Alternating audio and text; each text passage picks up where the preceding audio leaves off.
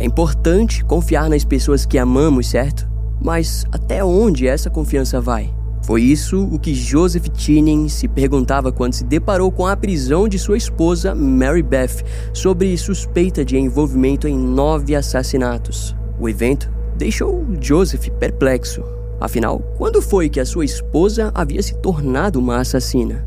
Infelizmente, a resposta para essa pergunta assombraria esse homem para sempre. Hoje vamos conhecer o profano caso da notória assassina Mary Beth Chinning.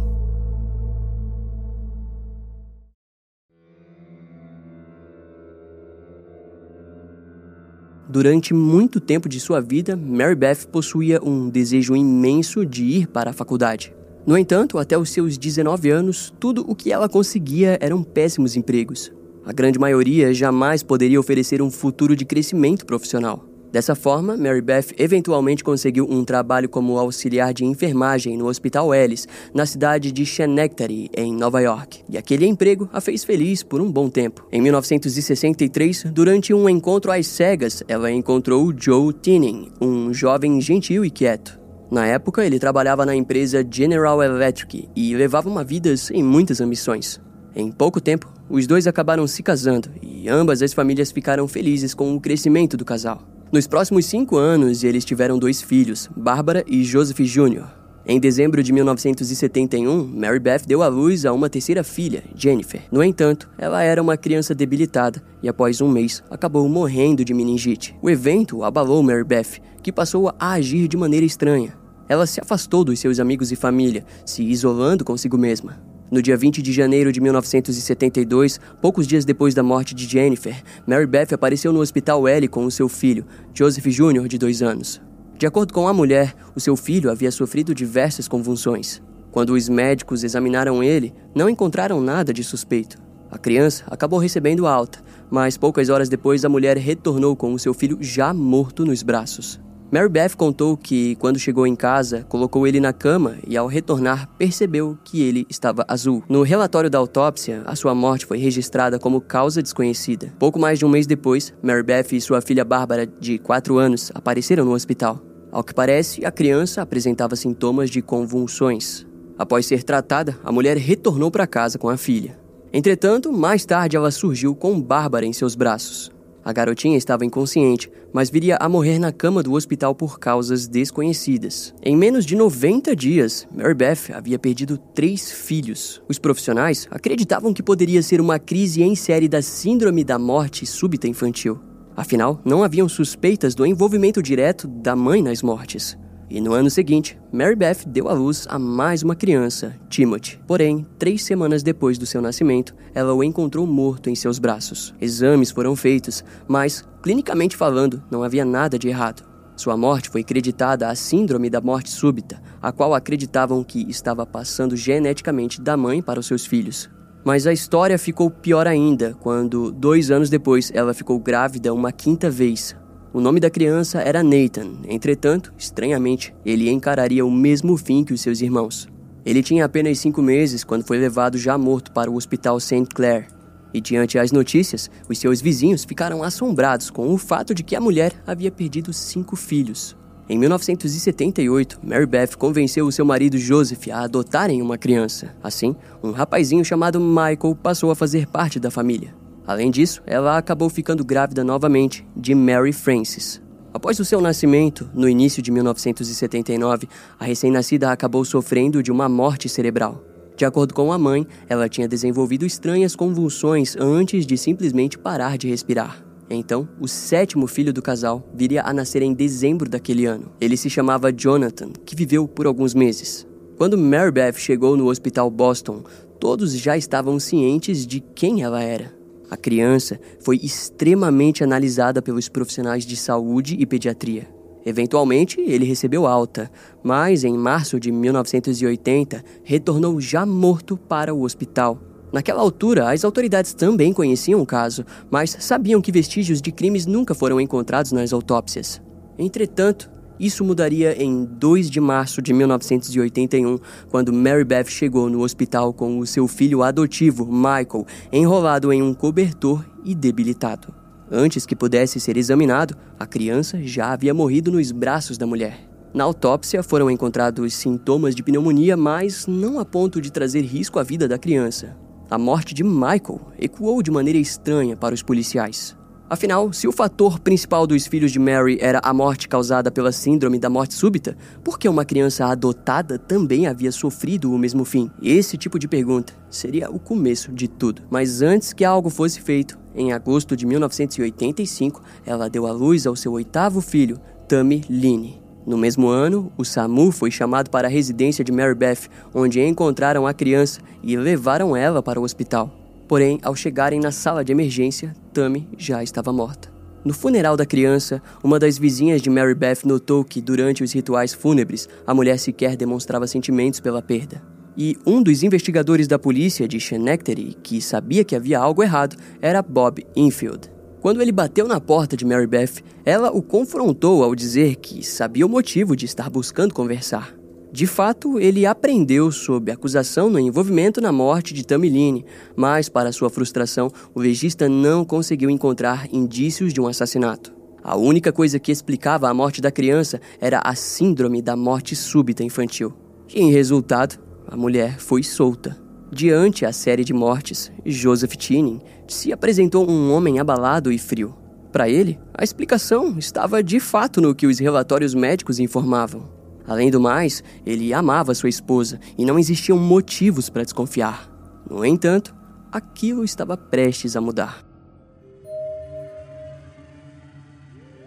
Embora não conseguissem provar o envolvimento de Mary Beth, os investigadores compartilharam o caso com outros departamentos para que ele fosse mais discutido. Porque, sem dúvidas, era tudo muito estranho. Não se tratava de uma ou duas crianças, mas sim de nove mortes quase que em sequência. As evidências foram revisitadas junto aos relatórios médicos e os relatórios das autópsias profundamente estudados. Naquela altura, a papelada do caso contava com 14 anos de mortes estranhas. À primeira vista, todos acreditavam na culpa de Mary Beth. Contudo, eles entendiam que, sem provas, uma acusação jamais poderia acontecer, pois seria um caso perdido. Os investigadores então notaram que precisavam que a suspeita principal criasse provas contra si mesma. E em fevereiro de 1986, Mary Beth Tinning atendeu a porta e se deparou com o policial Joseph Caras. Mas ao seu lado estava o teimoso investigador Bob Infield, o mesmo responsável pela primeira acusação contra a mulher. Eles a intimaram a comparecer no quartel da polícia que ficava em Londonville, Nova York. Segundo eles, a presença da mulher naquele interrogatório serviria para eliminá-la das suspeitas sobre a morte de seus filhos. No interrogatório, Mary Beth contou uma narrativa vitimista de como se sentia perdida e lamentou profundamente a morte dos seus nove filhos. Em seguida, ela logo negou o seu envolvimento na tragédia. Ao longo da narrativa, Mary Beth se apoiou várias vezes na história da síndrome de morte súbita infantil. No entanto, os investigadores começaram a pressioná-la, pois todas as nove histórias pareciam surpreendentemente idênticas. Em um momento, a criança estava bem, e no outro, ela simplesmente era encontrada morta. Após horas de conversa, Mary Beth começou a demonstrar algumas inconsistências. Obviamente, eles sabiam que pressionar uma mulher sobre a morte do seu filho, que aconteceu 14 anos atrás, causaria essa confusão. Foi então que um investigador da Polícia Estadual chamado William Barnes surgiu para virar o caso de ponta cabeça. Acredite ou não, ele conhecia Mary Beth desde criança e a sua presença incomodou a mulher. Em diversos momentos, ela gritou ao negar firmemente o seu envolvimento. Mas, eventualmente, ela disse não ter feito nada contra Jennifer, Joseph, Barbara, Michael, Mary Frances ou Jonathan. Porém, sobre Timothy, Nathan e Tammy, ela confessou que sufocou cada um deles com um travesseiro.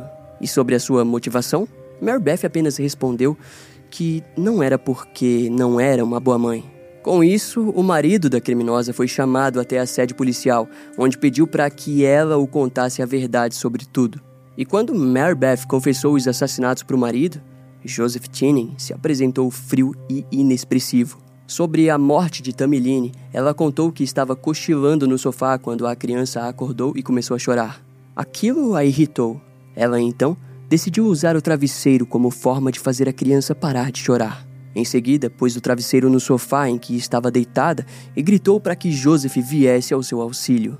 Sobre os três assassinatos, Mary Beth confessou ter manipulado a situação para que o seu marido não suspeitasse de nada. No dia 29 de maio de 1986, os dois chefes da patologia do Hospital Ellis, Dr. Michael Baden e Thomas Oram, pediram para que os corpos dos três filhos fossem exumados do cemitério do Santíssimo Redentor em Schenectady. No Instituto Médico Legal, foi notado que uma das crianças exumadas era a errada, e para piorar, os outros dois estavam em situações extremas de decomposição.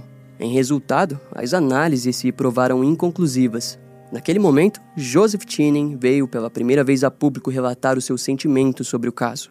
O marido da criminosa disse estar profundamente incomodado com a situação das exumações.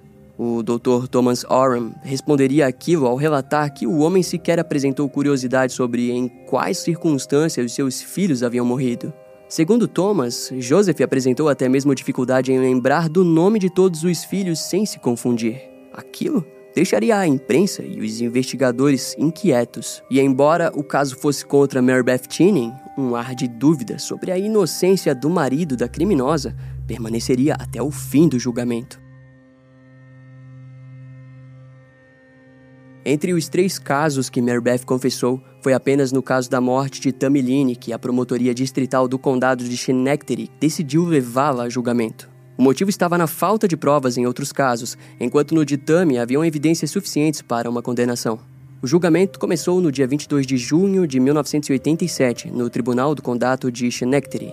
O principal promotor público foi John Porsche, que apresentou uma confissão de 36 páginas dos crimes da réu. E quanto aos advogados de defesa, eles focaram em provocar a acusação e apresentar o relatório da autópsia da morte de Tamiline, onde nada acusava Mary Beth de cometer o crime. Em pouco tempo, o julgamento se tornou um palco recheado de especialistas de diversas áreas. O Dr. Bradley Ford disse no tribunal que quando Mary Beth levou sua filha Tamiline até o hospital, ele levou em conta o histórico de mortes súbitas na família e aconselhou a instalação de um monitor que avisaria a mãe caso a filha parasse de respirar mas a própria se recusou a instalá-lo. O doutor Thomas Oram, responsável pela exumação do corpo da criança, disse que sem dúvidas a causa da morte de Tammy foi o sufocamento. A defesa, no entanto, trouxe médicos para que explicassem que as crianças da família Chinning sofriam um defeito genético relacionado ao mal súbito. Um dos médicos levados pela defesa foi infeliz quando no tribunal supôs que os filhos de Mary Beth estavam sofrendo de uma doença desconhecida, ou seja, alegando que uma nova doença havia surgido. A promotoria, em resposta, trouxe a doutora Maria Valdes da Pena, especialista e reconhecida no país devido à sua especialidade em síndrome da morte súbita infantil. E diante todos, ela explicou que a causa da morte das crianças possivelmente foi através do uso de um objeto macio, ou seja, um travesseiro. Outro médico trazido pela defesa, chamado Dr. John Emery, sugeriu que o tribunal permitisse que Mary Beth possuísse mais filhos para que um experimento fosse feito para provar se as crianças nasceriam ou não com a doença. Obviamente, a ideia não foi sequer cogitada. Nas declarações finais, o promotor público, John Porsche, foi rápido ao apenas dizer que possuía completa certeza que a culpa de Mary Beth Chinning foi provada. Já a defesa apelou para o emocional do júri, pedindo para que não se deixassem levar pelas insinuações da acusação. Mas, de qualquer forma, foram 20 horas de deliberação, até que, na tarde do dia 17 de julho de 1987, o júri considerou Mary Beth Chinning culpada de assassinato em segundo grau na morte de Tammy Line. Nas notas, o júri disse que a mulher demonstrou indiferença quanto à vida da criança. Mas quando a criminosa ouviu a sua sentença, ela chorou compulsoriamente. Em contrapartida, Joseph Chinning se manteve inabalável. Mais tarde, ele disse que o júri apenas fez o seu trabalho e ele não possuía uma opinião sobre aquilo. Em outubro de 1987, a criminosa compareceu novamente no tribunal do condado de Schenectady. Lá, a acusação pediu uma sentença de prisão perpétua. Mary Beth deu uma declaração final, onde alegou ser inocente e disse lamentar a morte de Tamiline. Além disso, tentou se provar como uma figura inocente ao dizer que aceitaria a decisão da sociedade e do tribunal de chamá-la de assassina. Ao fim, também disse que algum dia provaria a sua inocência. Em seguida, o tribunal a condenou à prisão perpétua, com possibilidade de liberdade condicional em 20 anos. No ano seguinte, a polícia tentaria acusá-la pelo assassinato do seu filho Nathan, de 6 meses, e de Timothy, de 16 dias, mas devido à falta de provas, as acusações foram retiradas. E após o processo criminal ser finalizado, Mary Beth Tinning virou tema de debate. Para alguns investigadores do caso, a criminosa sentia prazer com a atenção que recebia de todos à sua volta após cada morte. Eles apontaram uma necessidade de sempre ser tratada como a vítima de uma tragédia desconhecida e brutal. Em sua mente, Mary Beth se via como a personagem principal e possivelmente se sentia como alguém merecedora de atenção. Eventualmente, os sintomas comportamentais da criminosa apontariam para a síndrome de Munchausen por procuração, onde a mãe simula sinais ou sintomas em seus filhos para que a atenção volte a si mesma. No caso da morte de Jennifer Cheney, de 1972, um dos doutores que lidou com o caso, o Dr. Michael Baden, em seu livro disse que possivelmente Mary Beth tenha matado a sua filha com o uso de um cabide. Ela quis apressar o nascimento de Jennifer para o dia do Natal. No livro, ele relata que várias enfermeiras do hospital sabiam que a criminosa tinha apressado o nascimento da criança através do uso de algum item. Assim, a causa da morte foi listada como meningite devido ao seu nascimento prematuro. Em 2013, na sua primeira audiência para a liberdade condicional, a criminosa foi dita como alguém que não havia demonstrado nenhum remorso pelo seu crime. E como resultado, teve a sua liberdade negada. No ano de 2017, ela seria novamente barrada pelo mesmo motivo. Mary Beth Tinning passou anos na penitenciária feminina de Bradford Hills, em Nova York. Porém, seria no dia 21 de agosto de 2018 que ela foi libertada. A criminosa cumpriu 31 anos de prisão e passou todo aquele tempo recebendo o apoio do estranho Joseph Tinning, que sempre foi um personagem incompreensível diante o caso. Algumas fontes teorizam um possível trauma e aceitação com a série de eventos que acabou o fazendo permanecer ao lado da assassina dos seus filhos. Até onde se sabe, ele jamais abandonou a mulher. Atualmente, de acordo com o Departamento de Correções, Mary Beth Cheney ainda vive em algum lugar do condado de Schenectady. A criminosa vive sob total controle e aconselhamento. E até o fim da sua vida, ela vai permanecer vigiada.